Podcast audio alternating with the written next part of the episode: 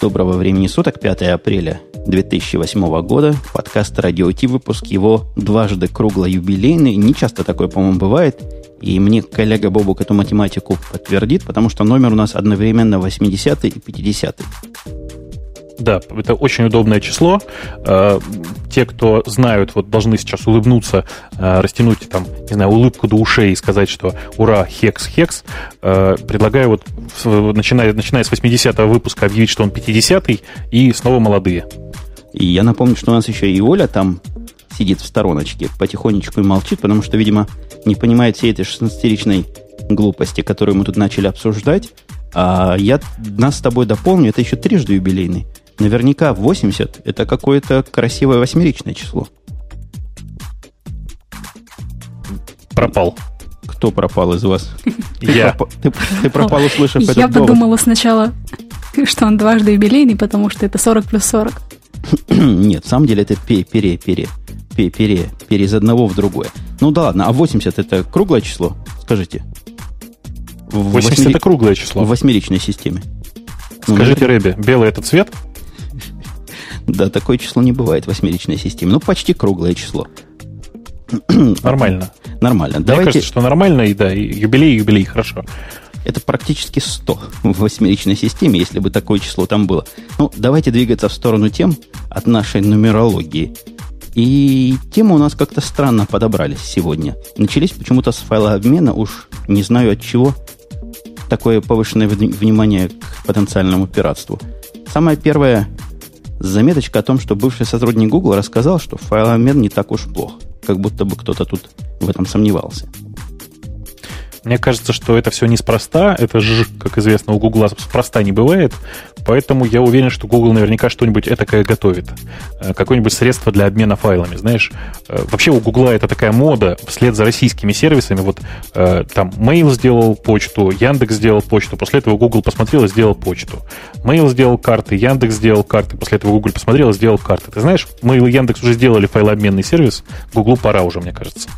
А, ты думаешь... Ну, собственно, Гуглу-то эта новость, она ведь не так уж сильно относится. Мне кажется, вообще этот заголовок, как-то его взяли для того, чтобы подчеркнуть ее, что ли, какую-то значимость, чтобы ее люди читать начали. А на самом деле этот бывший сотрудник Гугла, он работал там в пресс-службе, то есть он ни за что-то серьезно не отвечал, и сейчас он работает в музыкальной компании, и вот, видимо, уже находясь в должности в этой компании, он и начал такие всякие разные интересные выводы делать. Ну вот те, кто ну, раньше были в пресс-службе, они-то на острие, они знают, чего можно говорить, чего нельзя – и соображают, куда ветер дует. А ты про файлообмен, про файлообменники, вот думаешь, в смысле вашего Яндекса, они скопируют что-то свое такое, делать Google Диск? Я почему-то думал, что это в речь идет про P2P какие-то. Нет, конечно же P2P, но на самом деле разницы-то ведь никакой. Э, глобально разница между выложить на сервер и раздавать с него или раздавать прямо с самого тебя, в общем, глобально, в общем, с юридической точки зрения, мне кажется, никакой совершенно разницы нет. А Тут, конечно же, очень важно понимать, что пусть он и бывший сотрудник, он действительно это бывший сотрудник пресс-службы, а пресс-служба это те люди, которые чаще всего знают всю э, подноготную юридическую. И вот мне кажется, что это такой звоночек, звоночек. Если внутри компании Google действительно думают, что ничего такого плохого в там в P2P связях и передаче файлов и музыки и всего, там, всего того, что можно себе представить, э, что если в, этом, если в этом нет ничего такого ужасного, мне кажется, что это действительно звонок для нас, для всех, потому что Google вполне возможно э, возьмется юридически поддерживать э, какую-нибудь peer-to-peer сеть, и это будет, по-моему, великолепно. Ну вот, по сути, этот Глен Миллер, которого мы упоминаем, говорит такой довод, который часто говорят любители файлообмена наши отечественные – и защитники всякого пиратства, говорит он буквально следующее. Исследования неоднократные, видимо, каких-то очень глубоких ученых, показали, что файлообмен приносит все-таки пользу артистам, а не вред. И, и он считает, что надо обменивать. Обменивать, как-то не говорится по желанию, без желания исполнителей правообладателей, но говорит, надо обменивать, потому что будет польза и будет такая бизнес-модель. И там... Это вообще рас... распространенное мнение, извини, что перебиваю. Э, про ПО очень много таких статей было о том, что вот пиратское ПО, оно хорошо тем, что его люди сначала скачивают так себе бесплатно, нелегально, а потом в какое-то время они становятся богаче, становятся умнее и уже начинают его покупать. Вот есть такое оригинальное мнение. Ну, он, собственно, он тут ругает Большая остальных... часть софта, да, Да-да, говори, говори. Я говорю, хотел тебе как раз подкинуть, что он ругает э, всяких правообладателей, которые называют это чушью. А я тут с правообладателями, пожалуй, соглашусь. Такое насильственное э, принуждение к файлообмену, мне кажется, хамством, чушью и какой-то подгонкой реальности под свое видение, как компьютерный мир должен быть устроен. Ну, надо хорошо понимать, что когда софт распространяется, действительно зачастую многие компании э, вбрасывают свой софт в виде пиратского софта в разные тор, тор, тор, торренты, там, я не знаю, э, еданки и тому подобные сети, это действительно происходит, и в некоторых случаях это действительно может принести выгоду. Но при этом надо хорошо понимать, что э, это все контролируется. Э, если говорить о том софте, который в пиратских сетях в огромном количестве и пиратский софт именно валяется, то, конечно же, он наносит непосредственный ущерб. Потому что если бы компания хотела, чтобы люди попользовались, я не знаю, программой месяца, потом бы ее купили, они бы так и сделали, так, в общем-то, делает и Microsoft, и Adobe, я не знаю, и все крупные компании. С музыкой, как, как и с фильмами, такого, как известно, не происходит.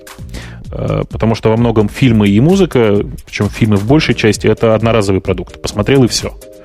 Поэтому рассчитывать на то, что человек посмотрел фильм, а потом его обязательно купит, ну, довольно тяжело. Ну вот в этом смысле в моем, в моем лице вы видите действующую модель рабочего коммерческого файлообмена, когда я беру на прокат фильмы из э, iTunes Store, до чего, доложу вам удобно, теперь, покупая какой-нибудь диск по привычке, чувствую себя полнейшим идиотом и кретином. Ага, у меня сейчас та же самая проблема. У меня канал постоянно забит тем, что качается из iTunes. И, вот, и очень, вот твоя очень забитость удобно. мешает нашему подкасту, небось. Ну, прямо сейчас, конечно же, не мешает, потому что прямо сейчас iTunes остановлен. Я могу запустить, чтобы нет. почувствовать разницу. Нет, спасибо, не надо, мы пешком постоим. Я тут заодно проверил, не качает ли мой iTunes. Нет, не качает. В продолжении этой темы, такой спорновато-дискуссийноватой, есть еще более странное решение суда. По-моему, анг... нет, американского, американского, нашего американского суда. Наш справедливый Нью-Йоркский суд – постановил удивительное. Угу. Статья очень громко озаглавлена «Суд оправдал любителей фай файлообмена». Там, конечно же, все не совсем так легко и совсем так понятно. Э, я пытаюсь вчитаться сейчас вот в английский текст и понимаю, что я ничего в нем не понимаю. Ну, Оля читала у нас русский текст, поэтому доведет до нашего сведения наверняка какую-то доступную массам версию. Ага, ну значит, Массачусетский суд, он постановил, что выкладывание, выкладывание музыкальных файлов в интернет не является нарушением копирайта. И вот распространение и публикация, по мнению судеб, это разные вещи, и поэтому как бы те люди, которые выкладывают файлы, они не нарушают особо никакого закона. Вообще этот uh-huh. суд Массачусетский, этот он странноватый такой суд. У него всякие постановления есть. Например, это чуть ли не единственное место, единственный штат, в котором гражданские отношения между однополыми партнерами приравниваются к браку по-всякому и, и везде. Какие-то они очень передовые. По-моему, в виде файла обмена они тоже впереди планеты все шагают.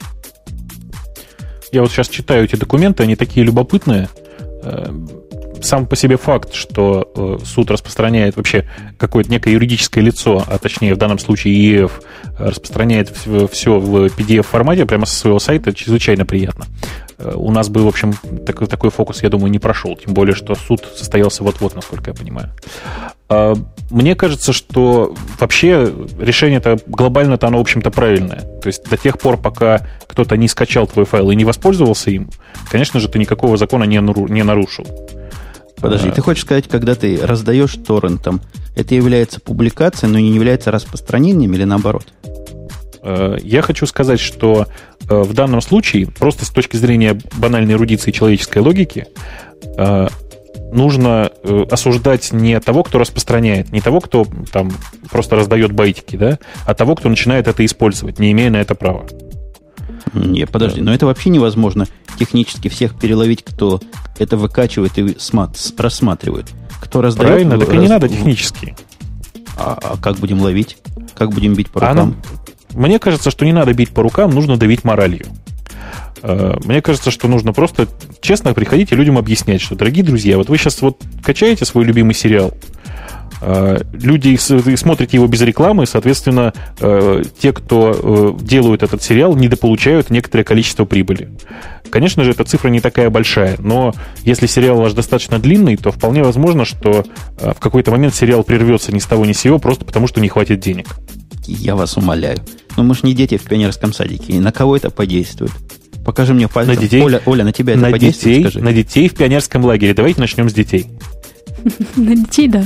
Вот Оля молчит, потому что на нее это точно не подействует. Как качала в торрентах, так и будет качать. Правда? Правда?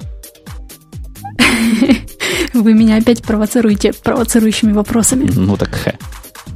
Мы тебя провоцируем провоцирующими провокациями, я тебе больше скажу.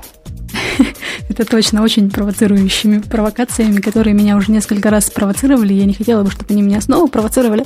Ну, серьезно-то говоря, в общем-то, конечно, если кто-то ко мне придет и скажет, что ну, вот так вот конкретно, да, вот там твой любимый сериал 24, я не знаю, что вот ты, он закроется, если ты не купишь следующий его сезон, да? Ну, в таком случае я, конечно, куплю. А если все будет вот так вот чисто эфемерно, что вот вдруг он закончится быстрее, если там какая-то ты одна не заплатишь за него, то как-то это, мне кажется, все маловероятно, и ни на кого это очень сильно не подействует. По крайней мере, в тех странах, где к скачиванию легального там видео и так далее контента относятся несерьезно. Да не, ну, конечно, не подействует это ни на кого, потому что люди у нас умные, люди у нас многие даже с высоким образованием, некоторые техникумы позаканчивали, и они тебе в ответ, знаешь, что коллега Бабук скажут?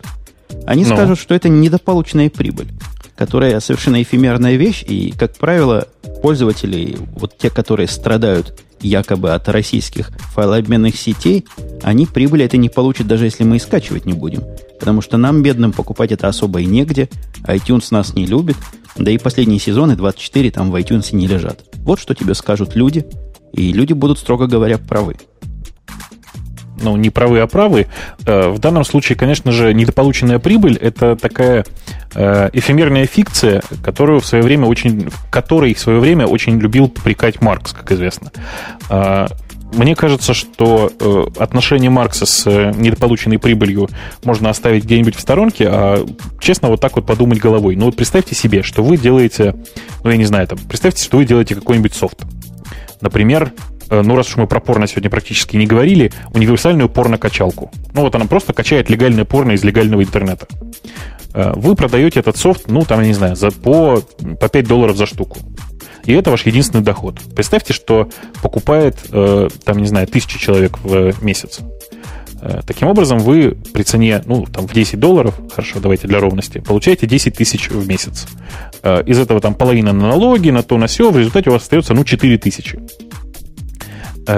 Теперь представьте себе, как бы вы относились к человеку, который бы вместо того, чтобы покупать эту программу, взял ее, ну, не знаю, поносить у соседа. Даже не своровал, не скачал ни откуда-то, а просто взял поносить. Правда же неприятно. Вот он на халяву этим пользуется, а вы, в общем, трудились не год и не два, писали гениальную программу. Не знаю, я на все это смотрю, видимо, с какой-то очень своей стороны. Мне очень тяжело это воспринимать. И все эти истории с недополученной прибылью, ну, не надо считать чужие деньги, считайте свои. Слушай, а у меня перебивочка. Ты замечательную мне тему подкинул вот с этой грамматической поправкой. Ты чего на что подправила? Ну, напомни мне, что я сказал, а ты как ответил? Не помню уже. Вот Отмотай. я что я, я что-то сказал, а ты что-то меня поправил.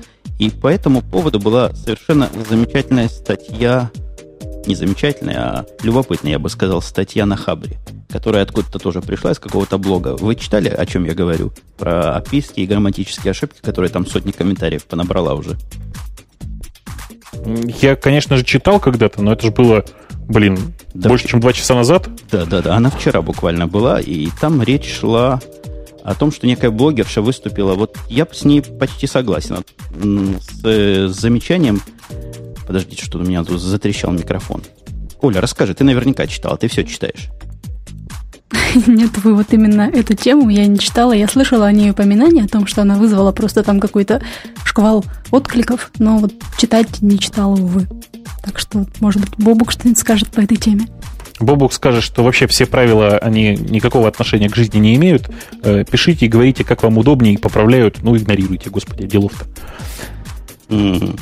Ну, вот я уже появился с вами, уже на другом буквально в другую дырку воткнул свой микрофон, который тоже не особо как хорошо звучит, но все равно что-то слышно. Так вот, статья была а, о том, что когда вас поправляют всякие любители грамотности, типа коллеги Бобука вот с той стороны океана, то этих любителей грамотности надо бить по всем выступающим частям их тела, прежде всего по языку.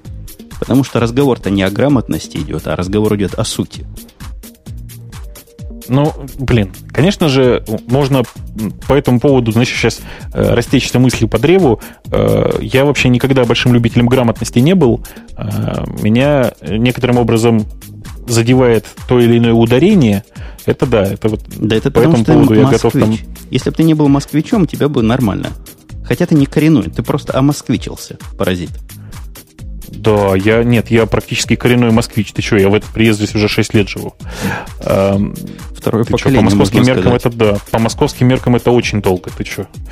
Эм, на самом деле проблема с э, ударениями, они э, смешные.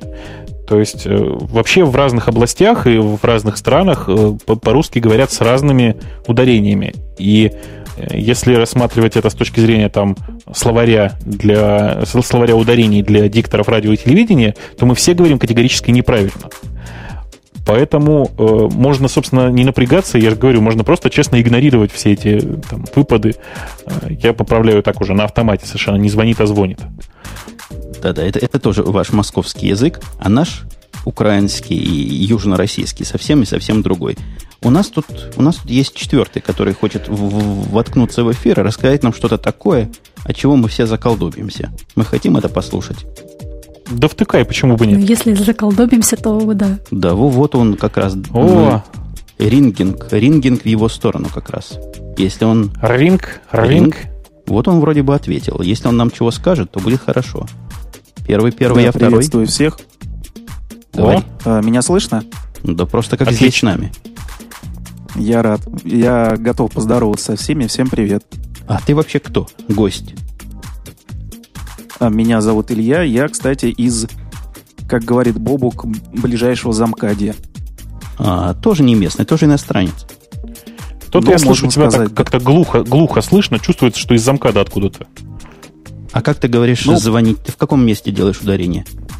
Звонит или звонит? Как ты говоришь? Как у вас там до замкадия?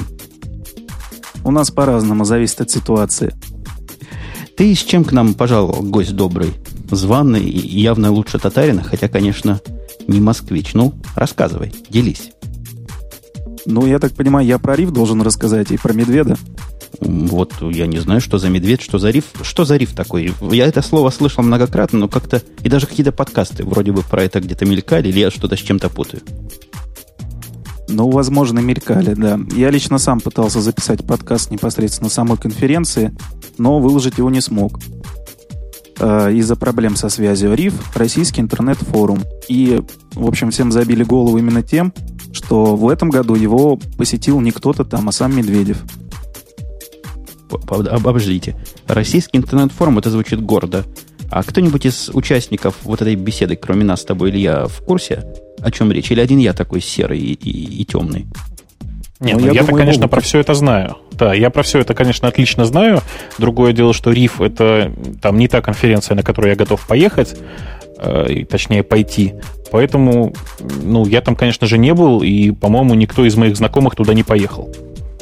А, а ты, Илья, ты и, вообще как к этому рифу относишься? Ты там был? Или тебе про него рассказывали те, кто там был? Нет, мне про него не рассказывали, я был там сам. А, ну, мне интересно было поехать посмотреть, что это, потому что, в отличие от Бобука, я там не был ни разу. Ну, в общем, он прав. Наверное, второй раз я туда не поеду. Ну, рассказывай, на что это похоже, как там было, кто там был. Сам Медведев приезжал. Ух! Да, помимо самого Медведева порадовала еще одна барышня, которая была из Гугла. Говорила она очень забавно по-русски, и рубашечка у нее такая веселая была. А как звали барышню? Ты знаешь, я не знаю, потому что постольку, поскольку э, вот на открытии этой конференции был сам, то туда пускали далеко не всех. Ну и, в общем, в этих далеко не всех попал и я. Я это наблюдал как простой смертный по телевизору в холле. Угу. То есть ты как бы к самому Путину не попал, а все смотрел, так сказать, непосредственной трансляцией. А, да еще и наверняка 6-секундной задержкой, что не надо, успели вырезать. Слушай, какой кошмар. Они так быстро Ну да, успевают спецслужбы. выезжать. Да, Слушай, ты а, знаешь, ты, а это ты видел, а ты видел, практика подожди, такая. ты, Илья, видел русские вот эти security сервис, прямо они в костюмах стоят, как наши, как телохранитель наш, как этот самый был. В фильме «Телохранитель». Вот так серьезно стоят и готовы в лоб любому выстрелить. Но я готов тебя огорчить. Там помимо телохранителей в костюмах был еще такой, знаешь, э, мини-венчик с людьми с такими каменными лицами, с автоматами в камуфляже. Но это, это на случай попытки захвата, наверное. Или, допустим, падение ядерной бомбы где-то рядом, надо будет эвакуировать кого надо и расчищать путь, я так подозреваю. Ну, А я думаю, возможно. что это были просто нормальные интернетчики. Они приехали и там оттуда пользовались Wi-Fi. Поэтому все остальные не смогли Wi-Fi воспользоваться, и все было хорошо. Это специально тренированные люди, они с айфонами, подключились к Wi-Fi и давай работать. Кстати, можно по поводу айфонов? Я тоже скажу то, что наблюдал на рифе. Можно. Но На рифе, наверное, количество айфонов превысило вообще э, количество телефонов, которые я в жизни видел в одном месте. Потому что там, то, что я наблюдал, всего два вида телефонов. Это HTC и iPhone.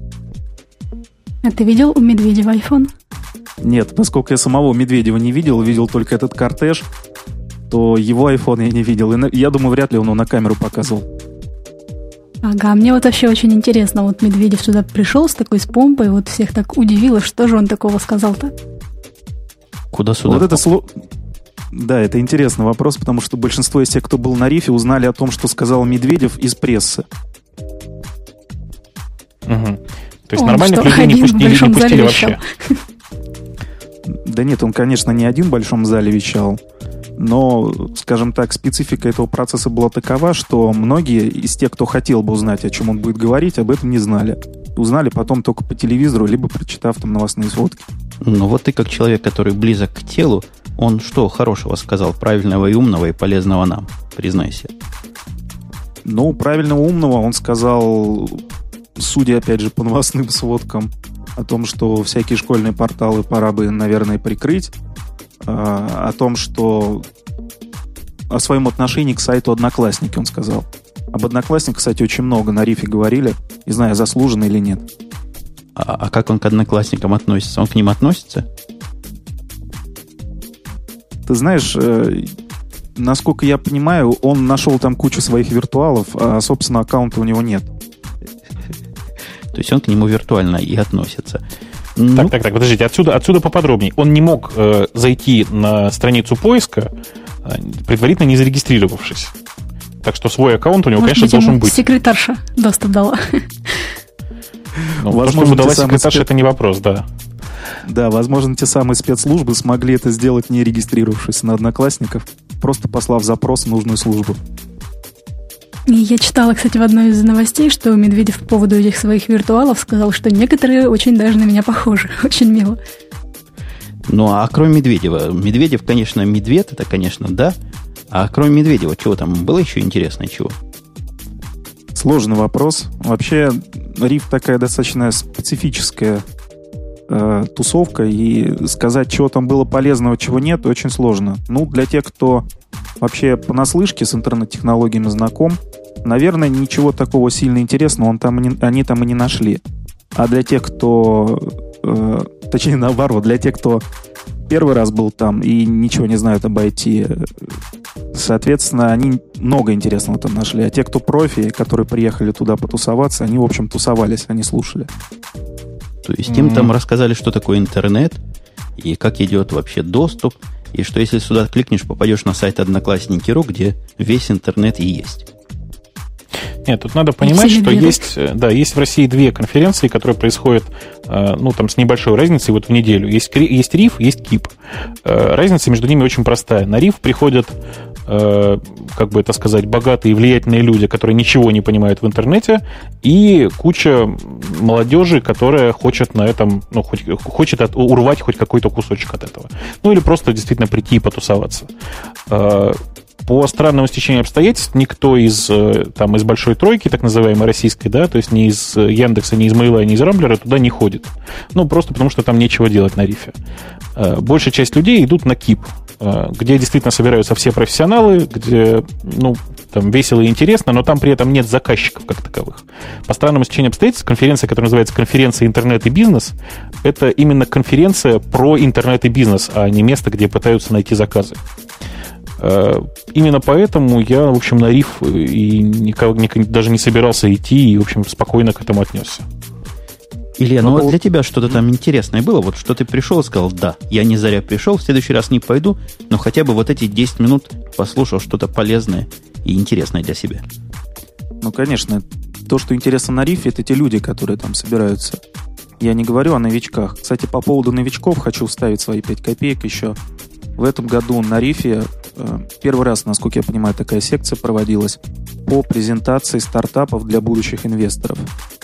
Э, там, по-моему, было заявлено около 60 человек. В итоге вышла и выступала, и докладывала, и рассказывала что-то о своих стартапах. По-моему, 30 команд. Ну, некоторые стартапы действительно интересны, и будем надеяться, все-таки денег-то им дадут, потому что люди там с деньгами были. Ну, примерчик, а примерчик. А конкретнее там был какой-то, да-да-да, интересный стартап, который ты вот прямо подумал, блин, почему же я такой не сделал? Ну, был один примерчик. Э, по-моему, есть уже такой проект, Рисовайск называется. Это, в общем, ICQ с функцией передачи рисованного чего-то там от одного пользователя к другому. Ну, насколько я знаю, они уже деньги получили, и у них уже все хорошо. Э, получили они их еще до рифа, и на риф они пришли уже, по-моему, просто попиариться. Э, Рисовайска это действительно очень интересный проект. Он э, к ICQ, собственно, на самом деле никакого отношения не имеет. Э, это очень такая прикольная вещь. Ты, ты рисуешь картинку, и она на ходу передается там по, нажатию кнопочки «Передать», она вместо того, чтобы пересылать сообщение, ты пересылаешь картинку. Соответственно, тебе в ответ могут к этой картинке чего-нибудь пририсовать и получить еще чего-нибудь. В общем, это действительно очень интересный такой проект, э, очень прикольный э, и уже, по-моему, хорошо профинансированный. Ну, по поводу хорошо или нехорошо, не очень понятно было, потому что они все-таки выступали, говорили о том, сколько им денег нужно там и прочее, чтобы выйти на первую стадию, на вторую, чтобы начать зарабатывать самим деньги и прочее. Но будем надеяться, у них... А, были какие-то у них будет все хорошо. Были какие-то проекты, которые вот не, еще не имеют под себе каких-то финансовых оснований, никаких инвестиций, и вот э, вообще такие молодые, только что откуда-то там выпавшие. Ну, я так понимаю, что они все такие были. Были какие-то проекты, которые дошли до некой стадии уже, там с минимальными вложениями, из серии там 8 тысяч рублей там потратили на хостинг, на друга дизайнера, который нарисовал все это дело и, и потом выложил. И теперь они поняли, что нужно развиваться дальше, им нужны деньги. Угу. У меня к, к большинству таких стартапов вот главная претензия заключается в том, что я четко вижу. Люди делают свой стартап под продажу. Э, к сожалению, большая часть стартапов, которые сделаны были под продажу с самого начала, не продаются. А если продаются, то никогда себя не окупают. Ну, в общем, я так понимаю, что главный вывод из всей вот этой секции можно именно такой сделать, что вот те стартапы, которые люди делают для души, даже самая рисовайска, например, они, в общем, действительно э, привели к каким-то результатам, да, и люди ими заинтересовались. А те, которые действительно на продаже, ну, наверное, на том же уровне останутся. А какие-то были еще вот секции, мастер-классы, где, может быть, какие-то известные люди, ну, там, не из Яндекса, не из Гугла, но что-то такое полезное рассказывали? А, был самый первый день, тот, который был отдельно платным, скажем так. Там были мастер-классы, они были посвящены различным аспектам, но скажем так, ни один из них меня сильно не интересовал, поэтому я просто не поехал в этот день, я поехал на следующий. В общем-то, в тот день, в который было официальное открытие, Медведев приезжал и прочее там по нарастающей. Ну, слушаю я вас, слушаю, и понимаю, что не зря я туда не поехал. То есть я туда не собирался ехать, но не зря не поехал. В общем, ничего особо хитрого не потерял, а тем не менее мы Илье выражаем благодарность записи в учетную карточку в личное дело за донесение информации о том, что не зря мы сделали то, что сделали, и что будем приглашать еще для всяких информационных и всяких других любопытных вставок. Угу. Спасибо за теплые слова. Ага. Ну, пока. До новых встреч. Всем пока. Ну, вот, мы, мы опять остались втроем. И следующая тема, которую мы хотели обсудить, тоже какая-то поразительно, удивительно, странновато невероятное. Во, подобрал синонимов. Microsoft говорила, что такого не будет. И вот такие случилось. Тут, когда я подбирал темы, мне было довольно сложно их фильтровать, потому что многие продолжают жить еще в 1 апреле, и это напрягает. Но эта новость вроде бы 4 апреля и вроде бы в разных местах была и похожа на настоящую серьезную. Короче говоря, продлевается жизнь Windows XP, будет ее, будет ее сопровождение до 2010 года происходить. Ну, собственно, речь идет, конечно, не о том, что оно будет продаваться до 2010 года, а, э, насколько я понимаю, последняя, дача, э, как последняя дата отгрузки, да, то есть последняя, последняя партия э, Windows XP будет издана 30 июня 2010 года. Это значит, что года это до 2012 ее вполне можно будет купить. Э, таким образом, большая часть людей, э, которые предпочли э, вместо перехода на Висту использовать вот эту старую ужасную операционную систему, ну, могут какое-то время пожить спокойно. Хотя я, честно говоря, не понимаю этого шага Microsoft. Нужно было дожать, дожать. То есть с точки зрения бизнеса оно понятно, с точки зрения практики нет. Но вообще многие говорят, что это все, роспись под неудачей. Это признание того, что система операционная отстой, и вот это хоть какой-то вывод, выход для людей, которые хоть как-то хотят еще работать, а до 2010 года там уже видно будет то ли компьютеры эти сдохнут старые, которые недостаточно сильны для висты, то ли новая система выйдет, потому что речь... У нас еще одна новость была, что в 2010 году, по-моему, выйдет новая версия, даже в следующем году, в 2009 году, выйдет новая версия Windows. Да, слухи такие, конечно, ходят, и в таком случае Windows Vista это будет точная копия, я не знаю, помнит кто-нибудь, нет, была такая Windows Millennium такая миллениумная винда, которой, не знаю, ну, пользовалась, по-моему, ну, хорошо, если 3% Windows пользователей, такая переходная была между 98 и 2000 Да-да, я ее тоже однажды ставил, была кучерявая система такая, помню, тормозила и глючила, не помню, чем она была лучше 98 но помню, что всем было хуже. В ней иконки были симпатичнее, поэтому я ее долго на ней работала. Ну, иконки это, конечно, аргумент. А, мне кажется, что вообще Microsoft очень зря это сделала, потому что нужно было все-таки дожимать людей, дожимать э, с переходом, потому что сейчас им будет в два раза сложнее запустить следующую версию, собственно, Windows. Потому что, ну, представь себе 2010 год, да, и людям э, предлагают новую операционную систему, а при этом существует, я не знаю, Windows XP Home Edition Service Pack 92, там, например, я не знаю. А какой смысл переходить на эту новую операционную систему, если старая тоже работает? Это. Ну так объективно народ-то жалуется, объективно кричит так, как не кричал на, на момент перехода на Windows XP или даже на момент перехода на Windows 2000. Там были всякие крики, что и платформа требует больше, но такого не было, такого массового, массового плача и массового крика пользователей. Ну что-то не так действительно с Вистой.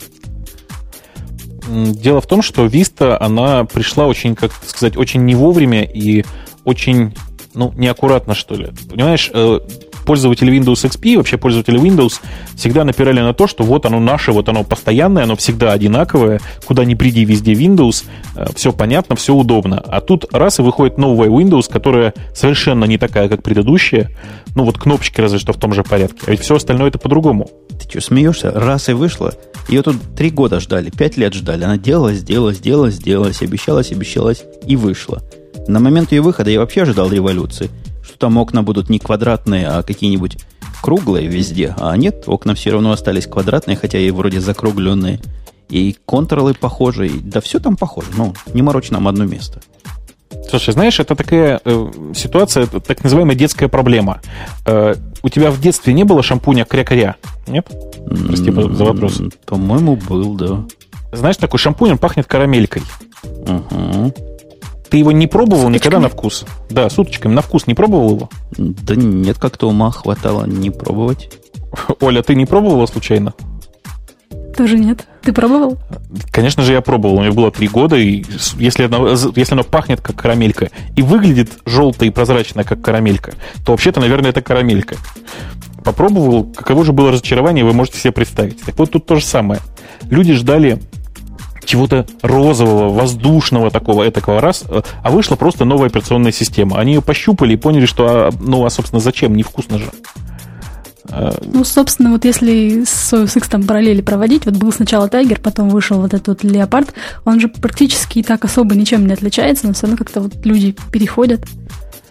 Ну как, так. количество глюком, глюков увеличено по сравнению с Тигром. Явно отличие Оль, есть. Это не то сравнение. На самом деле нужно сравнивать, как люди с девятки переходили на десятку. Э, разница между XP, между, разница между XP и Vista все-таки очень большая. Э, и переход, он действительно похож вот по стадии, как э, люди с там, Mac, macOS 9 переходили на десятку. Очень тяжело переходили, и до сих пор есть некоторые, которые сидят на классике и там плачут, колются, но продолжают, потому что ну, привычка это страшное дело. Тут то же самое. Люди привыкли, какой смысл переходить на Висту? Короче говоря, Vista зачетная система, утверждает Бобук. Не будем с ним спорить. Он против шага по продлению Windows XP. Ну, пусть бы и была в Windows XP. Хотя, э, хотя, хотя, с другой стороны, означает ли это, что производители драйверов будут делать драйвера для Windows XP всю оставшуюся жизнь? Это как-то их принуждает поддерживать свою часть вот этого всего хозяйства. Но, господи, в любом случае драйвера для Windows XP им приходилось писать. Разница между драйверами для XP и Vista все-таки небольшая. А, и на самом деле это одна из больших проблем Vista и большая проблема, видимо, следующей операционной системы, потому что э, нужно уметь в какой-то момент, вот как э, Apple сделали, отказаться от старой системы целиком и просто написать, написать новую. Ну ладно, что-то мы на этой, на этой Microsoft застряли. Как в Microsoft влезешь, как в болото прямо попадаешь. Уж не знаю от чего. И давайте про Apple поговорим по контрасту. Да. Да, давайте про то, что объем музыкальных продаж теперь у Apple на первом месте, да? Я думаю, это можно вполне праздновать. Мне кажется, это какое-то историческое и судьбоносное событие. Вам не кажется, господа? Конец эпохи Он... сидюкав, дивидюкав и всех остальных веков. Нет, ну это вообще на самом деле феноменальное событие, потому что э, компания, которая продает что-то только в интернете, обогнала такого гиганта, как Walmart.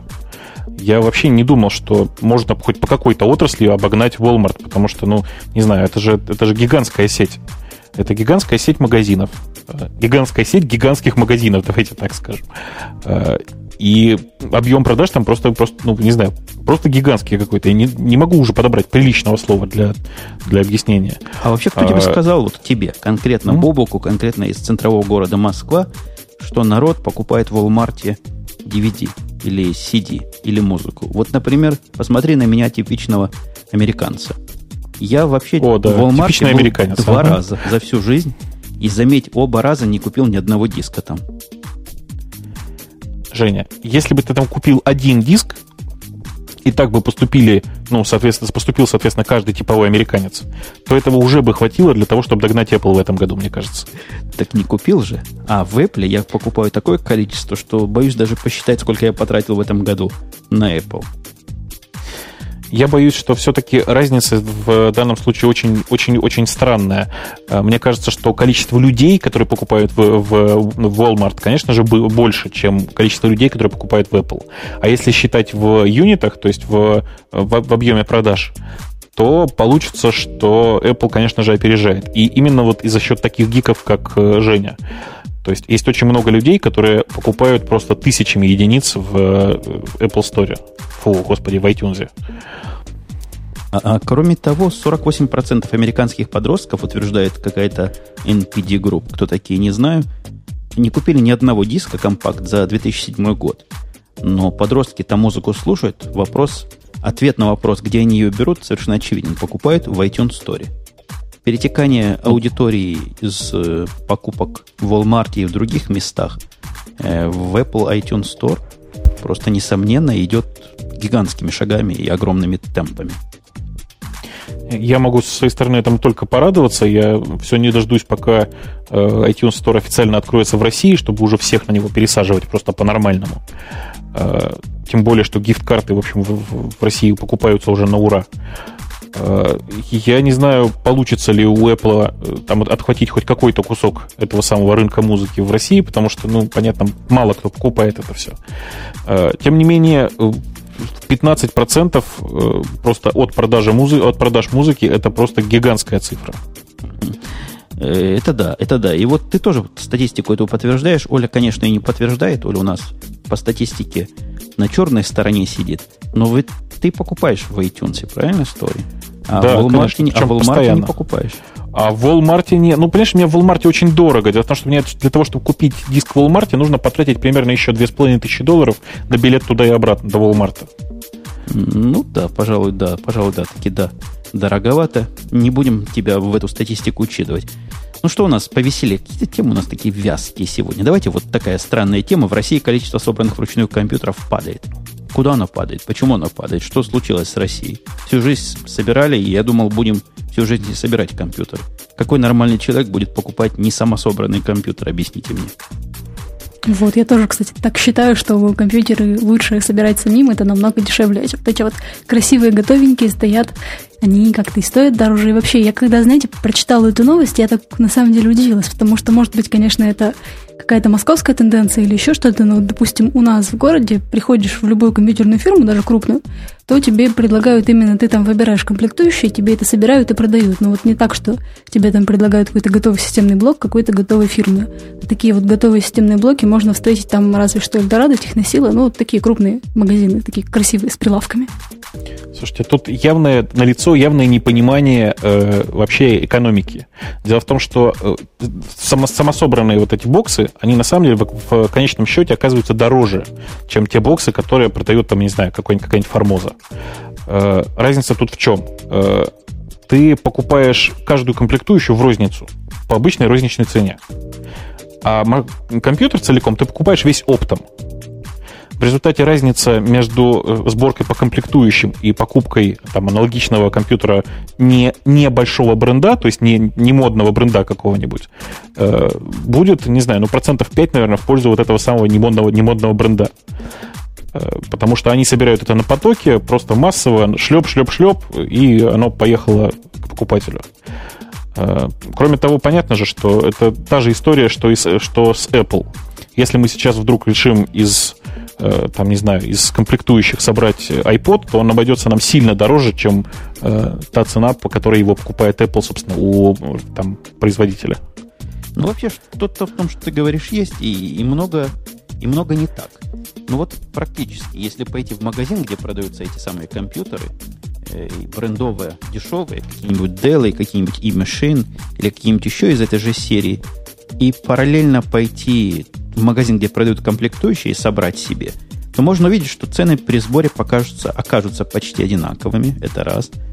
А во-вторых, из того, что продается россыпью, можно больше всяких вариаций и вариантов собрать. Нет, это само собой. Конечно, ре- речь идет только о типовых конфигурациях. Любая нетиповая конфигурация, то есть там, например, там супергеймерский компьютер, да, то есть с самой современной э, видеокартой, с самым современным, там, не знаю, чипсетом, с самой современной памятью. Э, и самыми современными дисками, кстати, что теперь для нынешних игр немаловажно. Э, Конечно же, тебе придется это собирать вручную, точнее, заказывать сборку. Это, в общем, не сильно дороже, а собирать вручную как-то смысла особого нет. Э, если говорить о там, типовой конфигурации типа «вот мне нужен компьютер в офис», то зачастую его купить э, получается дешевле, там, не, не знаю, на 10-15%. Особенно, если ты действительно закупаешь офис целиком. То есть э, закупать целиком офис э, и заказывать при этом сборку, ну, я не знаю, очень глупо. Вот тут в чате правильно пишут, что еще нужно учитывать наценку торговой сети, а вот по частям эти самые маленькие детали компьютера можно приобрести даже в разных магазинах, и в целом получится дешевле. У меня вот даже есть один знакомый, который недавно приобретал себе компьютер, и он вообще просмотрел все местные компьютерные фирмы, и каждая деталь, где она дешевле, вот он объехал там 7 или сколько-то фирм, и вот от- каждую деталь покупал отдельно. Вот такой вот суперэкономный молодой человек. Мгм. Я думаю, что он на машине, если ездил, он, наверное, примерно, я не знаю, процентов на 20, на 30 э, потерял на, этом, на, этих, на этих поездках. А, Собственно, я-то про что говорю? Я говорю про то, что если сейчас э, покупать компьютер себе домой, то я не вижу особенного смысла там, тратить время, нервы, деньги на то, чтобы э, собрать отдельно себе машину. У меня есть одна собранная машина, она вот у меня под столом стоит, я ей не пользуюсь. А когда при ты, этом- признайся, в каком возрасте ты ее собрал? И лет 5, лет 10? Ну, лет, наверное, 6 ей примерно. Но мы примерно в одно время перестали собирать машины. Мне лично, все, вот все, что я говорю про то, что собирать, это да, это это можно, но как-то настолько это лень, с одной стороны, и настолько экономически это мало выгодное предприятие с другой стороны, что, ну, я не знаю. А с третьей стороны, покупать эти дешевые компьютеры, ты Dell откручивал, вот эти обычные, как они называются, это офисные Dell, гробы, которые гудят и, стучат. Они там внутри, если на них глянуть, это страшное дело. Я лучше собирал. А зачем ты Dell покупаешь? Слушай, у Dell нехилая наценка на бренд, потому что как же, это же Dell. Несмотря на то, что мы-то с тобой знаем, что за бренд Dell, правда? А, кроме всего прочего, Dell действительно не очень хорошо собирают. А, и я не знаю, я, я не понимаю смысла покупать Dell, Dell'овский офисный компьютер. Ну, так офис заказывает себе там 300 Dell. Может, у них какая-то скидка, я не знаю. Какие не я решал Dell покупать, я бы в здравом уме никогда бы Dell себе не купил и никогда бы не заказал себе такого. Но в то же время я компаки видел внутри, еще когда они компаками назывались. Но это же тоже страшное дело. Там же все свое совершенно было. Там был какой-то свой особый блок питания, другой туда было не поставить. Там была какая-то особо изогнутая материнская плата, и залезть туда вовнутрь надо было весь... Компакт, правда, был один из самых дешевых. Там тогда долларов 500-600 стоил лет 5-6 назад. Но тоже не фонтан. Слушай, ну сейчас вот типовой офисный компьютер, да, если его покупать, он стоит, наверное, долларов 300. Э, я не совсем понимаю, как там есть ли смысл э, возиться с тем, чтобы собирать его самому. Мне кажется, что сильно дешевле от, от этого не станет. При этом, когда ты его покупаешь от бренда, ты имеешь гарантию.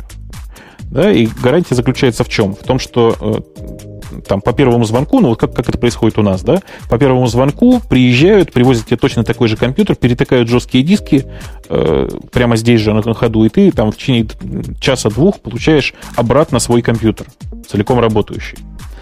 Э, с самосборкой, ну, Соответственно, ты тратишь, тратишь, тратишь время и как результат, ну, как результат тратишь, собственно, деньги. Не, ну если ты... Тут в чате... Да-да, говори, Оль. В чате опять правильно пишут, что настоящий гик собирает свой компьютер сам и от этого получает огромное удовольствие. Особенно, когда настоящий он гик... Э, да, настоящий гик нигде не работает, денег у него нет, поэтому компьютер он не покупает. Ну вот наше направление в платизацию, оно как-то совершенно против, противоположно всем этим самосборам. Я тут читал недавно, как разобрать э, iMac наш с тобой, коллега Бобук, чтобы экран почистить как-то изнутри. Это страшнейшая процедура. Я бы никогда такой не решился делать. С присосками, там, с какими-то специальными при, при, прибабахами. Явно двигается компьютерный мир в сторону неразборных моноблоков, которые, в которые руками лучше не лазить. Слушай, скажи, а у тебя никогда не было такой проблемы, чтобы вот когда долго оставил ты включенным экран э, iMac, потом приходишь, а он как бы отпечаталась предыдущая картинка. Не видел такого? Ни разу не видел, но я не знаю, что такое долго. Я его не выключаю вообще никогда.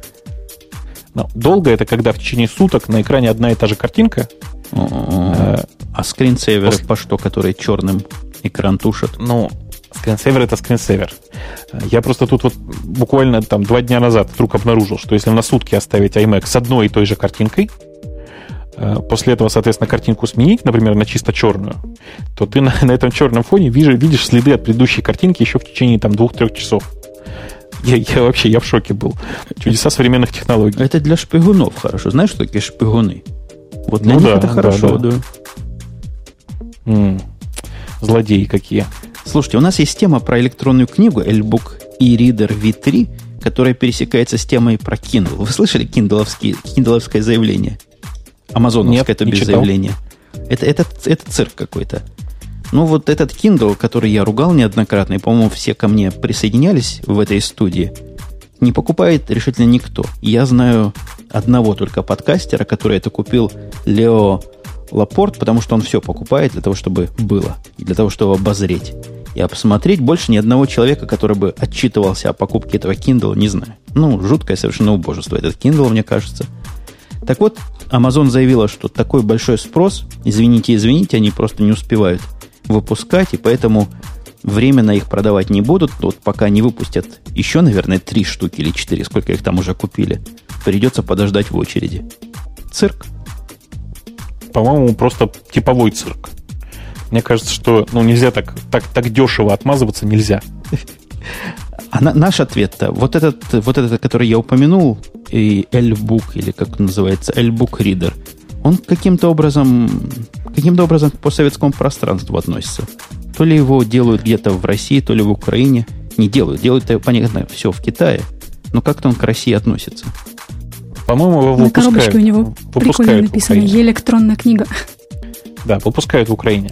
Совершенно верно.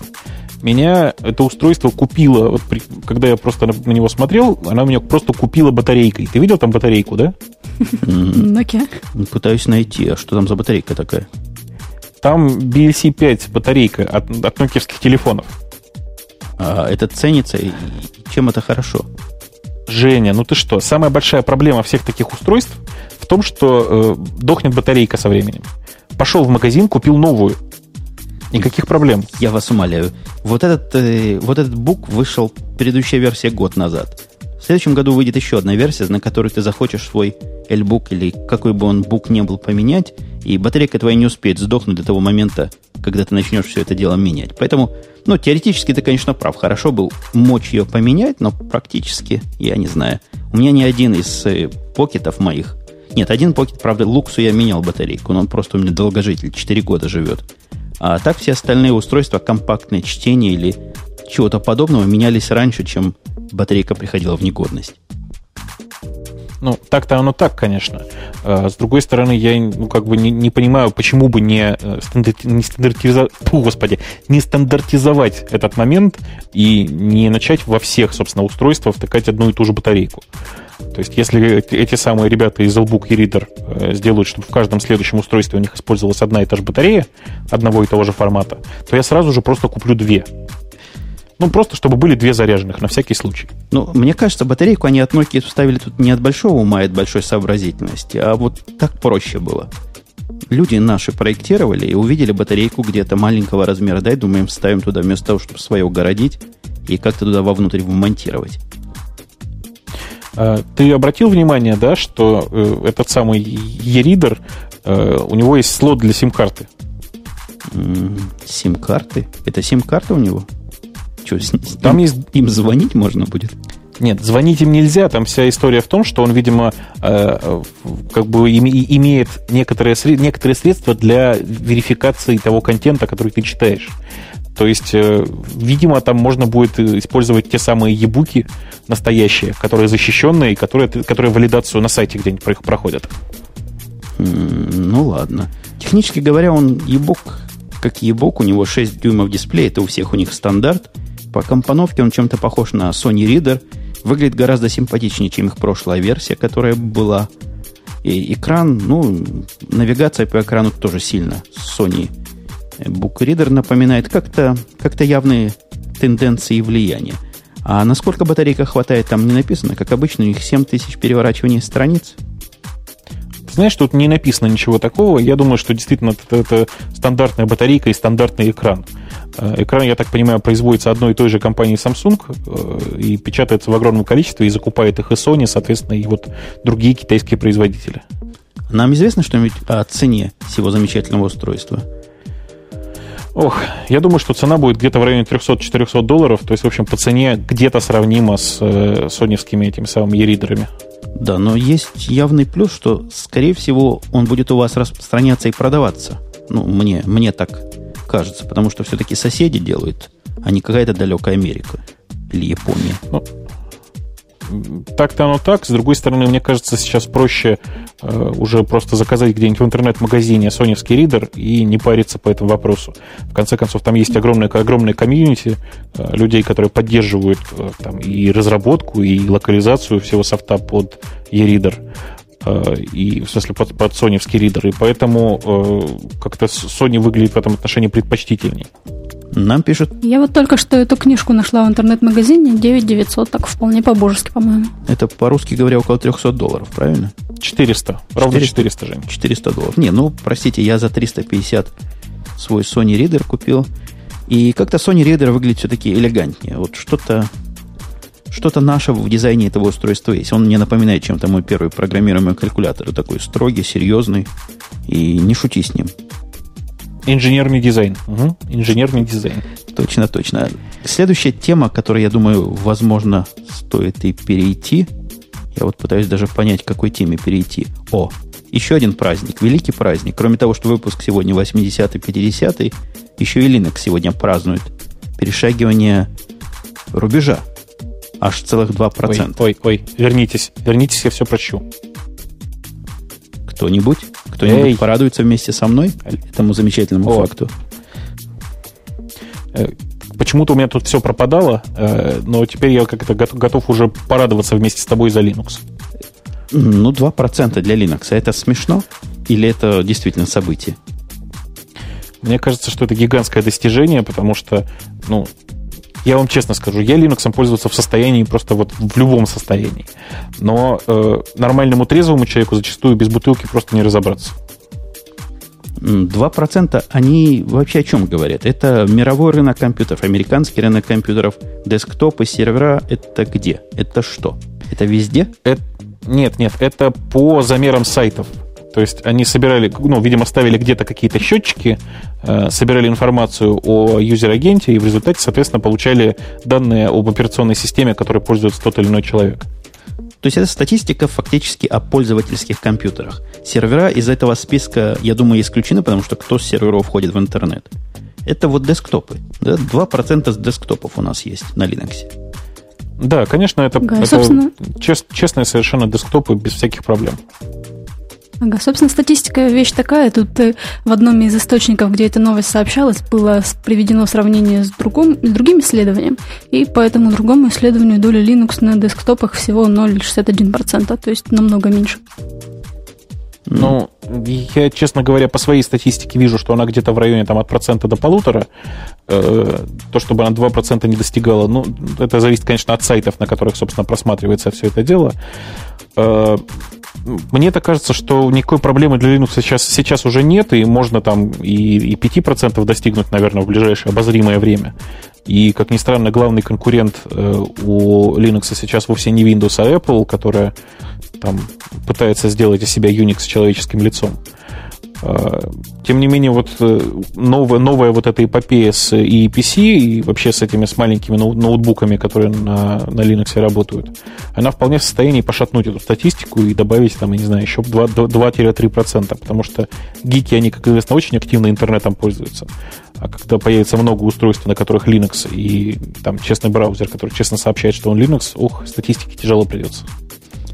Ну, собственно, 2% хоть это и смешная цифра, но если говорить в, других цифрах, например, в годовом приросте, то вот тут написано, что это аж 82% годового прироста Linux. Такой рост там, можно сказать, просто вообще огромный.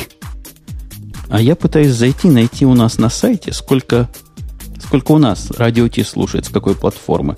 Пока с трудом нахожу. Помню, в последний раз какие-то были странные цифры. Вроде бы Apple был 40%, и еще примерно по 30% было между Linux и Windows разделено. Мы какой-то явно не показатель в этом смысле. Мы просто гики, Женя. Это у нас просто сайт для гиков и про гиков. Понятно, что туда приходит очень много линуксоидов, и я тебе скажу, что и я периодически с линуксовых машин захожу, и, в общем, все, все бывает. Ну, ты честно заходишь, скажи, честно заходишь э, команд-лайновым браузером и исключительно им смотришь. Нет, я честно захожу просто с линуксовой машины. Нет, такие я, я наврал, наврал. Я посмотрел статистику за последний с 5 марта по 4, за последний месяц.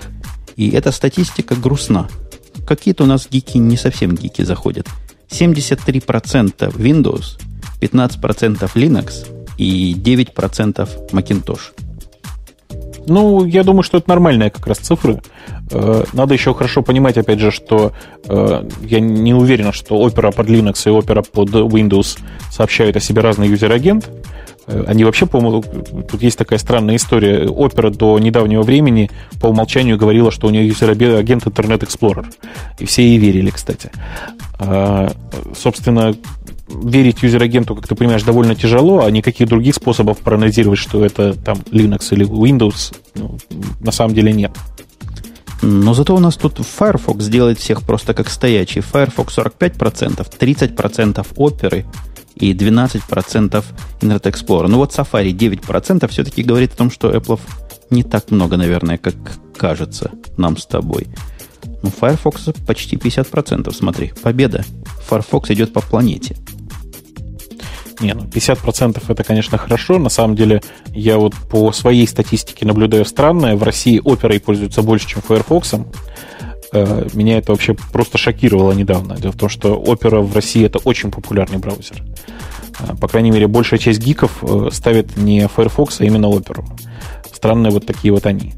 А насчет пятой, пятой беты Firefox я ее тут поставил, и хочу сказать, что, конечно, прогресс на лицо. То есть вот с второй, со второй я обновился сразу на пятую бету. Ух, это просто вот небо и земля. Слушайте, не пришло ли время тебе отработать свою зарплату в той фирме, в которой ты служишь? И объяс... Э, э, осветить заказанную новость? Знаешь, о чем а какая я? новость заказная? Ну как, заказная. Нет? Яндекс начал искать по зарубежному интернету. У меня два Ой, вопроса. Господи. Почему вы раньше да. не искали? И из чего это вы вдруг полезли на гугловскую территорию? Так, во-первых, мы ни на чью территорию не полезли. Интернет, он, как известно, общий. Значит, история очень простая. Э, для того, чтобы э, помогать русскоязычным пользователям искать э, те странные там, не знаю, буквосочетания, которые, которые они ищут, а зачастую люди зачем-то приходят на Яндекс и пишут там латинскими буквами. Ну, например, они ищут, я не знаю, там, Альфа-Ромео, да? Э, понятно, что э, первое, что они хотят увидеть, это вообще-то сайт Альфа-Ромео. Э, и поэтому мы решили немножко так чуть-чуть подиндексировать, так сказать, зарубежные сайты. И мне кажется, что, в общем, это совершенно очевидное действие. Мы для, для своих пользователей делаем чуть-чуть лучше. Не знаю, Подожди, я не вижу тут залезания на чужую территорию. Давай, давай. перебью. Вот я обычный русский пользователь, которого на BMW денег не хватает, решил купить себе Альфа-Ромео, да? Пишу я uh-huh. Альфа-Ромео, и вы мне показываете их сайт.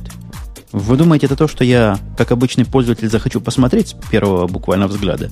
Я, наверное, захочу не, не, посмотреть не. на российский сайт Альфа-Ромео сразу.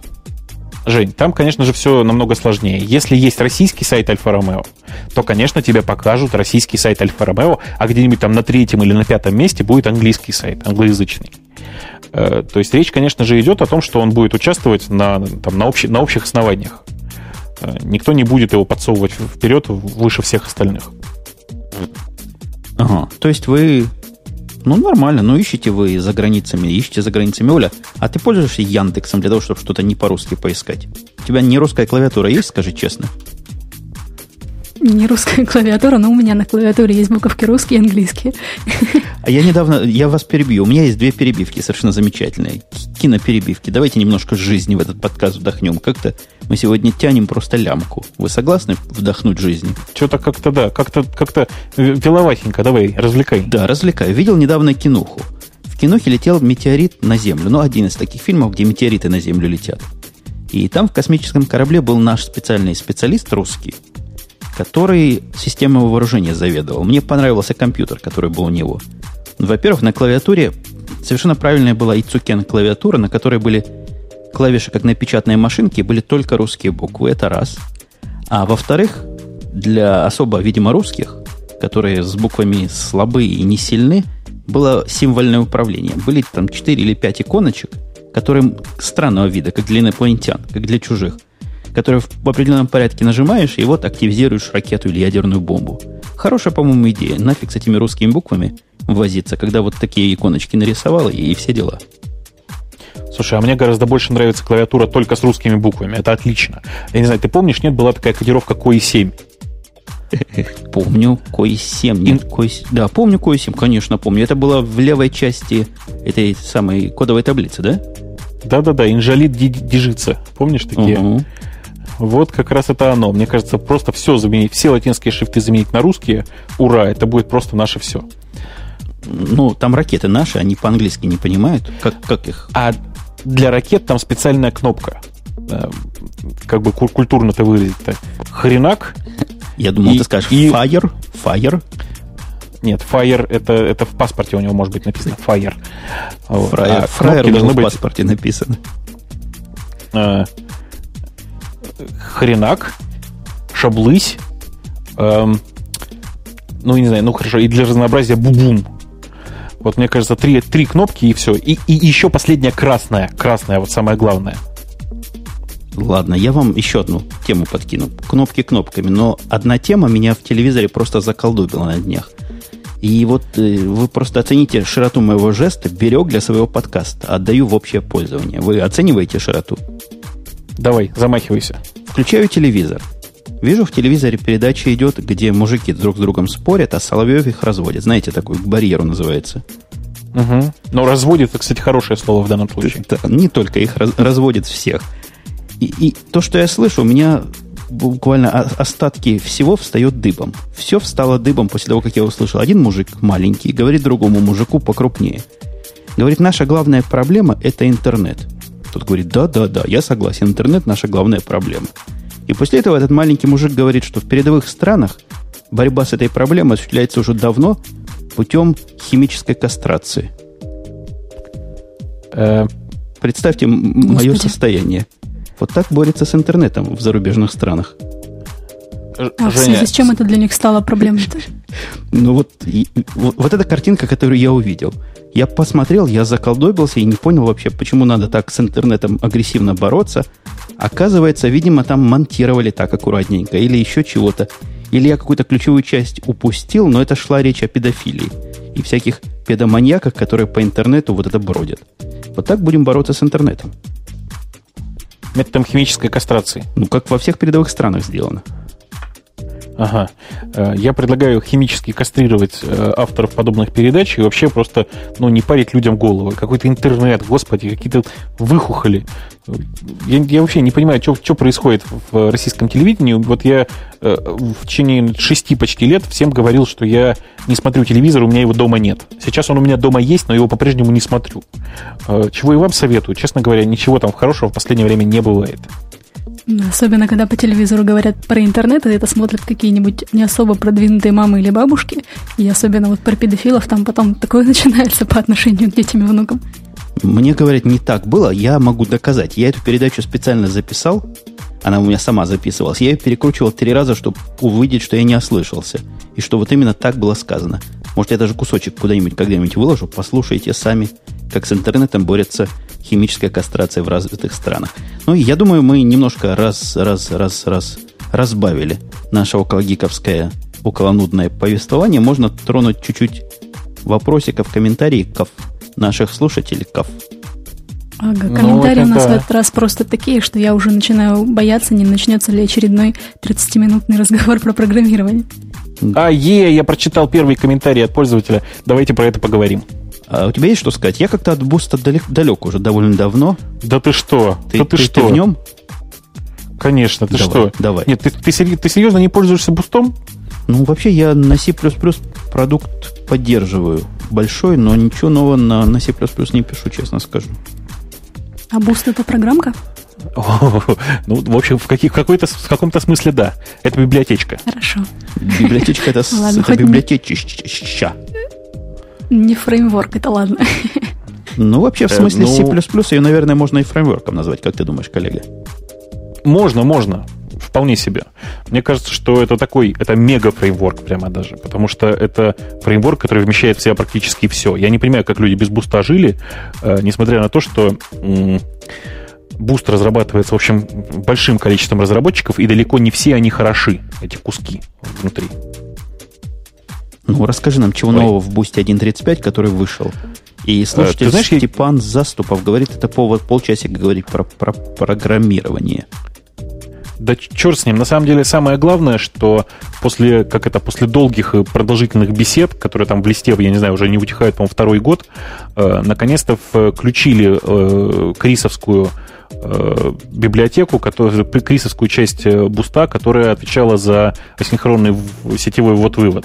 Собственно, э, этот самый, который Ezio, э, часть буста, буст Ezio, она наконец-то вошла в официальные, в официальные билды, скажем так. Э, это вообще, я просто вот я не, я не знаю, как люди, которые пишут на C++, могут не пользоваться этой библиотекой, потому что там есть все, и при этом оно настолько хорошо Э, не то чтобы написано, настолько хорошо подобрано, э, настолько там грамотно обложено туториалами, документацией, что ну просто грешно не пользоваться, честное слово. Вот если вам нужен асинхронный вот вывод, это просто вот это то, то, чем нужно пользоваться всегда. Подожди, это библиотека только синхронного ввода или тоже и асинхронного? Нет, и синхронно, и асинхронно она реализует, конечно. Ну, вообще, это какой-то must-have. Действительно, когда, когда начинаешь какие-то тяжелые проекты делать в C++, даже не тяжелые, хотя бы в планах переносимые, сразу начинаешь искать либо такую библиотеку, либо сам такую писать. Я в свое время начинал с писания своей, потом плюнул, нашел Ace. А это ASIO, похоже, хороший, хороший реплейсмент для Ace мог бы быть. Ну, собственно, это альтернатива Ace, я бы сказал, э, потому что Ace, он все-таки очень, э, как бы это сказать, очень тяжел, очень тяжел и специфичен. А SEO у него, не знаю, по-моему, прекрасный дизайн, э, просто блестя, блестящий совершенно вну, внутренний код, и я не знаю. То есть вот действительно, если вы пользуетесь э, какими-то, не знаю, сетевыми библиотеками в C++, то бросайте все и срочно переписывайте, потому что это лишит вас, вас стольких ненужных проблем. Э, в общем, все, все на свежий буст, э, там я бы, честно говоря, не рекомендовал там пользоваться пока джилом, в смысле библиотекой, которая занимается графикой, и, наверное, не решился бы там Э, пользоваться MPI из, вот, из, из новых э, модулей, которые появились. Все остальное кажется, что очень такое достаточно солид. А вот эта штука, которая обеспечивает управление потоками, управление процессами, это тоже новая? Я не помню, как она называется, но кто-то про нее ничего-то хорошее на днях говорил. Boost Threads? Ну, наверное. То есть, то есть именно, именно тредовая библиотека, да? Ну да. Говорят, кроссплатформенная она... библиотека, которая позволяет в одинаковом манере это дело на всяких разных более-менее постфикс совместимых системах запускать? Э, нет, это довольно старый кусок. Э, то есть он там в 1.34 он был уже точно. То есть предыдущая реализация он был очень давно. Э, и мне кажется, что он не, сам, не самый лучший, прямо скажем, кусок буста. Тем не менее, он работает, и работает отлично на всех POSIX-системах, и на Windows в том числе тоже работает. А вообще, я, честно говоря, бустом пользовался в таком очень гиковско ограниченном виде в свое время. Я, когда перешел на Ace, мне понадобилась какая-то библиотека для более функционального программирования. И вот функциональными вещами я как раз Буста пользовался. От них ум за разум заходит, и, и трудно людям объяснить чисто C++, что ты такое пытаешься сделать со всеми этими поинтерами и со всеми этими указателями на методы и прочее, прочее, прочее. Это ты еще не видел, я не знаю, я тебе могу ссылочку прислать, если хочешь. В, в свежем бусте вышел Function Types. Э, это такой... Ой, э, блин, нет, слушайте, это, это невозможно пересказывать в подкасте, это надо показывать на пальцах. Эту, прелесть еще... невозможно объяснить словами. Да. Э, на самом деле, конечно же, функциональное программирование с бустом это одно большое извращение, но тем, кто любит функциональное программирование, это, в общем, по-моему, единственное нормальное решение. Старым, старым, таким старым лиспистом, как ты, или питонистом-любителем ламбды, как я? Ну вот и у меня та же самая проблема. Я пишу на питоне примерно как на лиспе. Потом, говорят, никто прочитать не может. Оля, как впечатление от буста? Ты согласна, что это наше все? Э, если вы так считаете, то я, конечно, с вами соглашусь во избежание каких-нибудь последствий. Кстати, тут пишут, что программистам за нечитаемый ход, код надо устраивать химическую кастрацию. Ну, половину. Да, да какую половину? Процента 80 придется того. Боюсь, нас с коллегой Бобуком тоже лишат наследства, если посмотреть на некоторые наши творения в ранней молодости или под давлением обстоятельств. Собственно, для меня любой код нечитаемый, так что мне без разницы. Да ладно, да ладно. У тебя с английским как? как сказать, так, среднее. Ну вот э, код на Apple скрипте читается отлично. Любой практически.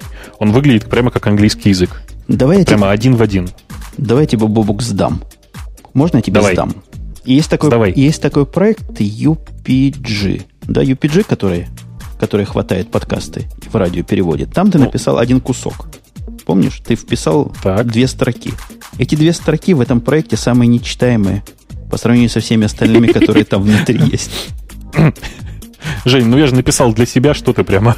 Ну, это, это, это был первый пример, когда я увидел, как пишут на питоне, как на лиспе. А, ну, нет, если первый пример, то, конечно, тебе, тебе, тебе тяжело было бы это, тебе тяжело было это читать. Там, наверное, такой э, какой-нибудь типовой редюс был, редюс был какой-нибудь, да? Да я уже, я уже не помню. Там, там по-моему, было встро... лямбда в лямбде, и еще внутри что-то такое, что я до этого в питоне не видел раньше. Ну, это я могу, да, прости, пожалуйста. Я могу переписать нормально. Да, но оно там внутри и удивительно даже работает. Я не стал трогать, знаешь, основной принцип работает не трогай. Да, вот да, не да, трогаем. Да. До сих пор там внутри. А следующая тема от Азетота, которая тоже, наверное, Оле очень понравится. Говорит слушатель в подкасте из Чикаго, уважаемый Путун высказал свое мнение о языках программирования для начинающих. Хотелось бы узнать вопрос Бобуку задать. На каком языке лучше начать программировать? Мне в чате mm. только что советовали Basic. Ой, я не знаю. Мне кажется, что программировать надо начинать на том языке, на котором э, программирует ближайший к вам гуру, который рядом сидит. Вот э, это самый подходящий способ. Э, это так же, как с Linux. То есть какой, какой Linux первым в качестве, выбрать в качестве первого? Тот, который стоит у ближайшего к тебе гуру. Э, дело в том, что просто программирование это такой во многом э, коллективный процесс, то есть обучение программированию это вообще почти обязательно коллективный процесс. И нынешняя молодежь, она в одиночку программировать практически не учится. Я не знаю, мы с Женей, вот я, я не знаю, как Женя, я, честно, учился программировать по книжкам, и тогда каких-то особенных языков таких вот особенно не было. Ну почему? Я учился по книжке по PL1, а потом по продвинутому Фортрану. И вполне хорошо в голову заходил. Языки были, как сейчас помню, не очень сложные. А ты не веришь в то, что сейчас по книжкам люди могут научиться программировать? Уже все, поезд ушел? Ты знаешь, верю, но вот так, так как я в свое время по книжкам и бумажке, то есть я, я же честно, первые, первые свои программы я писал на бумаге. У меня никакого компьютера тогда не было. Э, и возможность проверить у меня появилась там с первым кодом, наверное, где-то через, не знаю, через год. Э, я не верю, что сейчас есть люди, которые в состоянии вот так, этим, так, так себя этим измождать, тем более, что кругом компьютеры есть. А как по бумажке отлаживали, ты помнишь? Представьте себе, процессором говорил наш преподаватель информати... не информатики, тогда такой не было еще дисциплины. И вот представляли себя процессорами, по шагам отлаживали программу. Каждый причем отлаживал соседу по, по партии в институте. Красота. Да, и, в общем, так, так примерно все это и, и происходило, и так учились программировать. Э, и во многом поэтому, наверное, вся вот эта история с э, фреймворками, которые мы с тобой обсуждали вот, там, две недели назад, э, она сейчас вот привела... Вся эта история с новым, новой моделью обучения, она привела к этим самым множественным фреймворкам.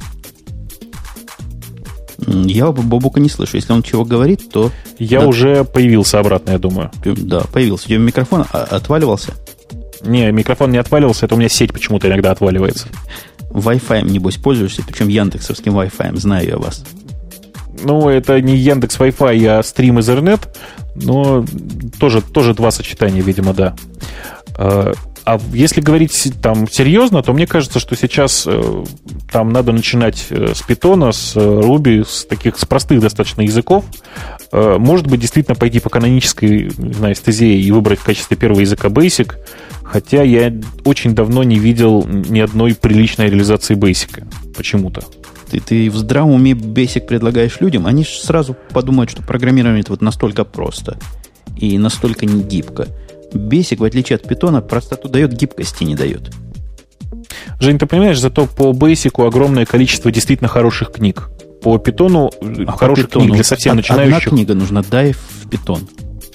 Dive into, Python, она для тех, кто уже писал на питоне. Mm-hmm. То есть для тех, кто уже писал, прости, на чем-нибудь. А по-моему, это как Понимаешь? раз книжка, которую надо читать до полного понимания. Вот ты Страустру почитал его классические труды? Читал. По C++. Читал. Вот это типичная да, книга, конечно. которая с первого раза не понимается. Ее надо читать, потом закрыть, переспать это дело и прочитать еще раз. Вот Dive Python, она тоже такого примерно класса для тех, кто других языков не знает. Читать, пока не наступит просветление. Это мой вам совет. Ну, еще раз, мне кажется, что если вы начинаете учить самостоятельно, то, конечно же, брать питон и там некоторое количество литературы и пытаться тренироваться, что называется. Если у вас есть преподаватели рядом или те, кто готов э, с вами как-то позаниматься, то есть и масса, у нас масса других языков. Например, многие, многие советуют изучать язык с, изучать с, с Паскаля программирование. Э, мне mm-hmm. такой совет сейчас выдать тяжело, но тем не менее некоторые вот пользуются. Мне вот что интересно, вообще язык программирования учится вне зависимости от того, что ты потом будешь программировать или как? Ну, строго говоря, язык программирования, если он первый, то, конечно же, нужно учить вне зависимости от того, что ты потом будешь программировать. То есть учиться то есть программировать надо любую... вообще не на, не на языках. То есть ну, нет просто, никакого подожди, смысла. допустим, или я там хочу писать какую-то вот, ну, есть у меня такая задумка, написать определенную программу. То есть я могу учить любой язык и на любом языке написать эту программу, или вот нужно специально выбирать какой-то язык, который будет максимально к ней там подходить. Ну, вообще на любом языке можно написать любую программу, конечно же. хотя, строго говоря, зависит немножко от предметной области, даже не от области, где предмет твой, а области, как ты эту программу собираешься распространять. То есть я говорю веб-программа, классическая программа с юзер-интерфейсом, какая-то серверная программа. Здесь может выбор технологии, выбор языка повлиять. Хотя Бобук совершенно прав. И на C можно написать какой-нибудь шикарный веб-сервис и веб-сайт, если уж очень хочется. То есть вот Я, сайты собственно... в интернете их можно и на C писать, получается? Ну, лучше не надо, но можно. Я ну думала PHP или что там. Что, надо, Бобук, писать? Не знаю. Весь, весь Яндекс написан на C практически. То есть, в смысле, все, почти все сайты Яндекса написаны на C. Но ты начинающему не посоветуешь C как язык написания сайтов а, изучать. Не, если вам, если, вам, если вам не нужно делать сайты, которые там обеспечивают там, 15-20 миллионов пользователей ежедневно, то мне кажется, что смысла, конечно же, нет. Можно писать на PHP даже. А если вам надо, чтобы один компьютер обрабатывал весь российский интернет, напишите этот веб-сайт на ассемблере.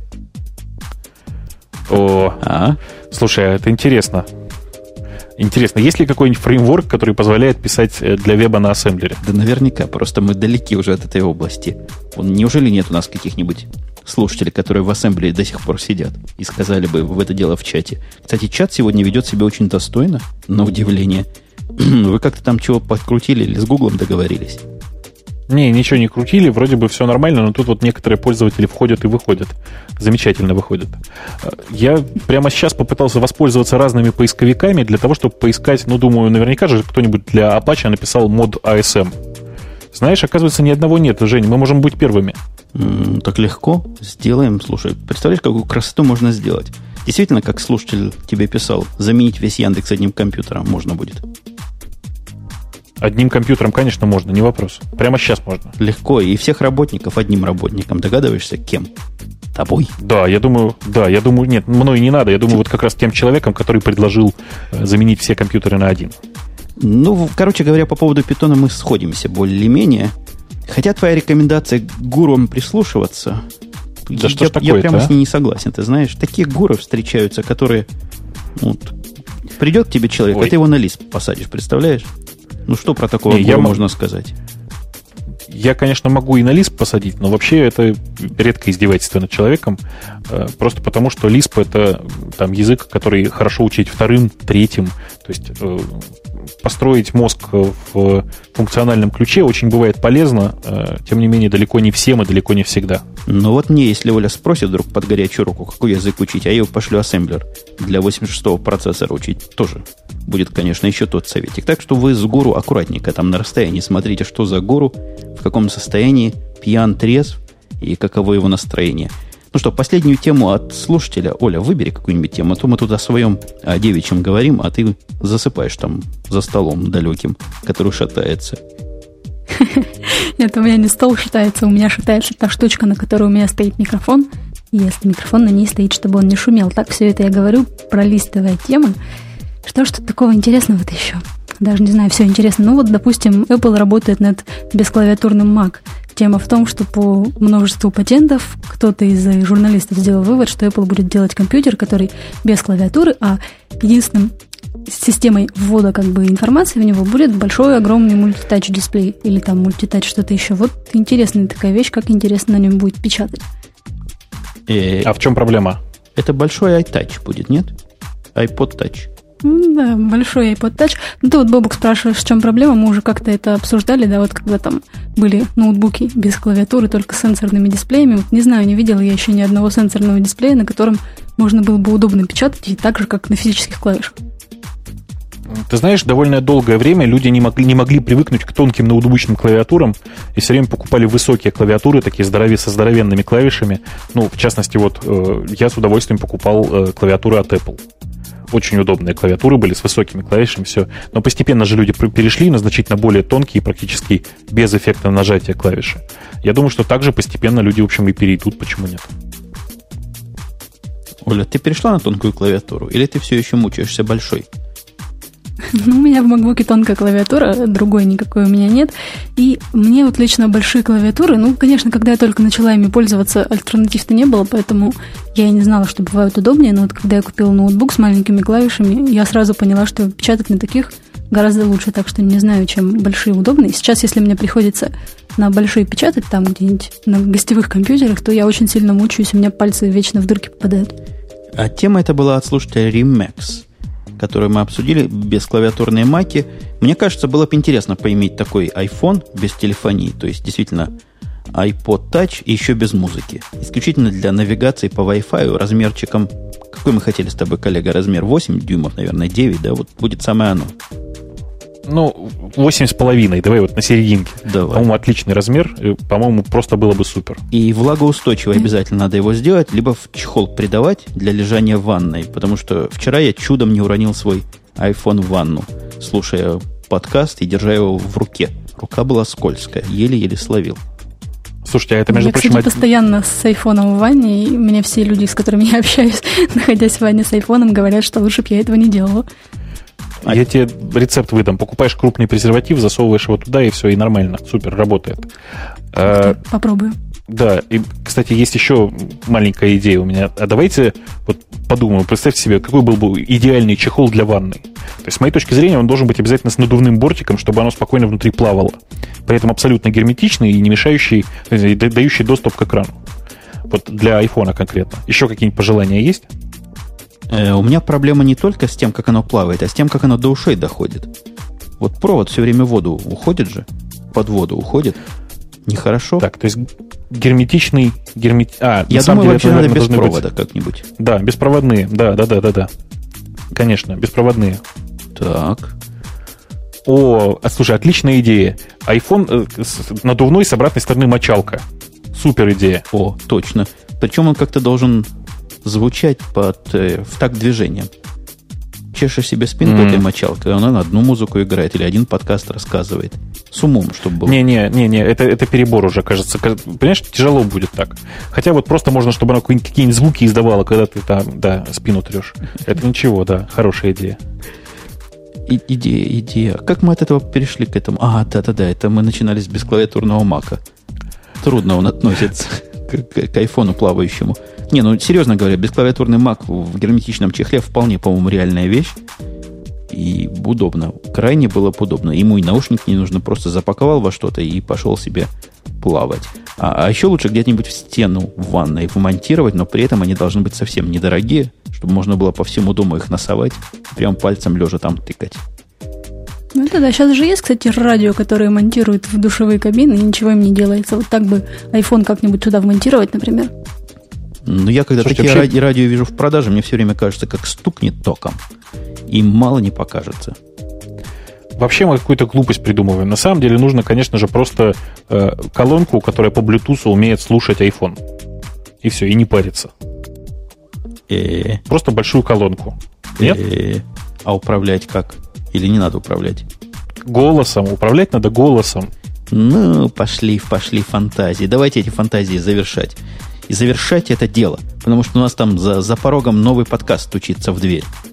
Помните, как в... Mm. Я не знаю, слышали вы или нет, по эхе Москвы всегда, когда одни колумнисты заканчивают, а другие уже стоят там в студии и стучатся, мол, идите, идите вон. Хотя у нас еще никто не стучится, но минут через 10 наша первая напервлийская студия будет использоваться для еще одного, совсем другого и более другого подкаста.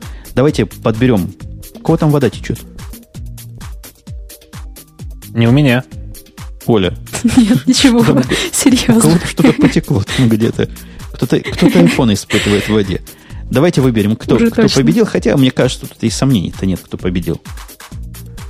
Так, кто с твоей точки зрения Человек, победил? который подтолкнул нас на тему про айфоны в презервативах? Да нет, мне кажется, Степан нет. Заступов про Boost 1.35. Да, да, да, да, да. Вообще базару не Точно.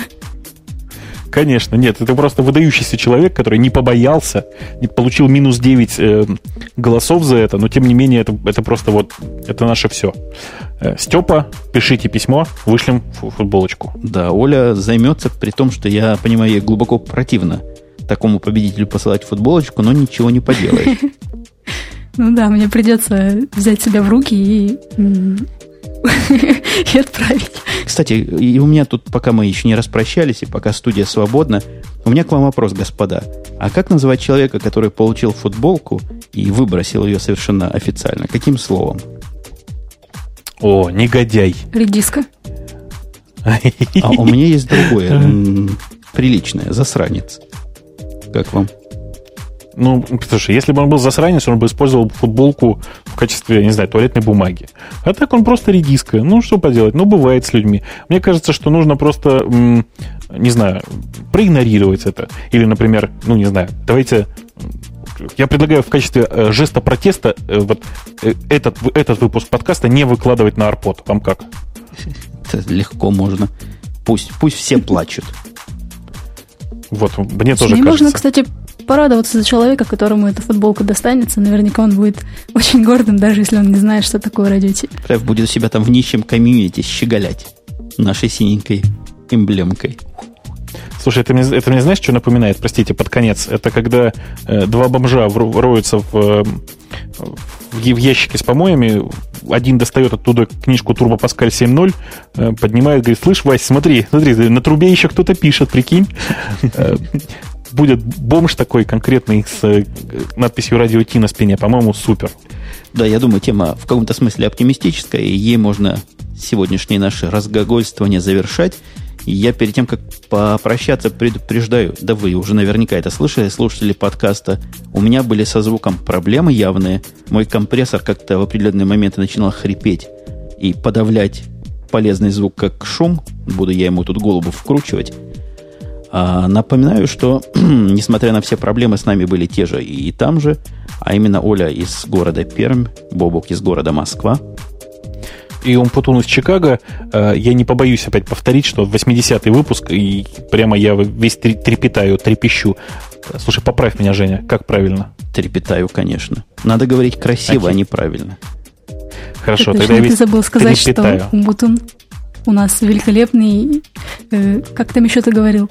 Не, не, ну что, повторяться, просто... повторяться, фу, нет, повторяться, фу, не, не, ужасно, ужасно. Отвратительный мерзкий умпутун, с той стороны 80-й выпуск уже тянет эту лямку. Я не знаю, я надеюсь, что он никогда не сдастся и будет 81 82 э, 1081 1082 и, в общем, 2081 и 2082 выпуск. Точно, да, я такой, и главное, очень скромный. На этом все, пока, до следующих выходных.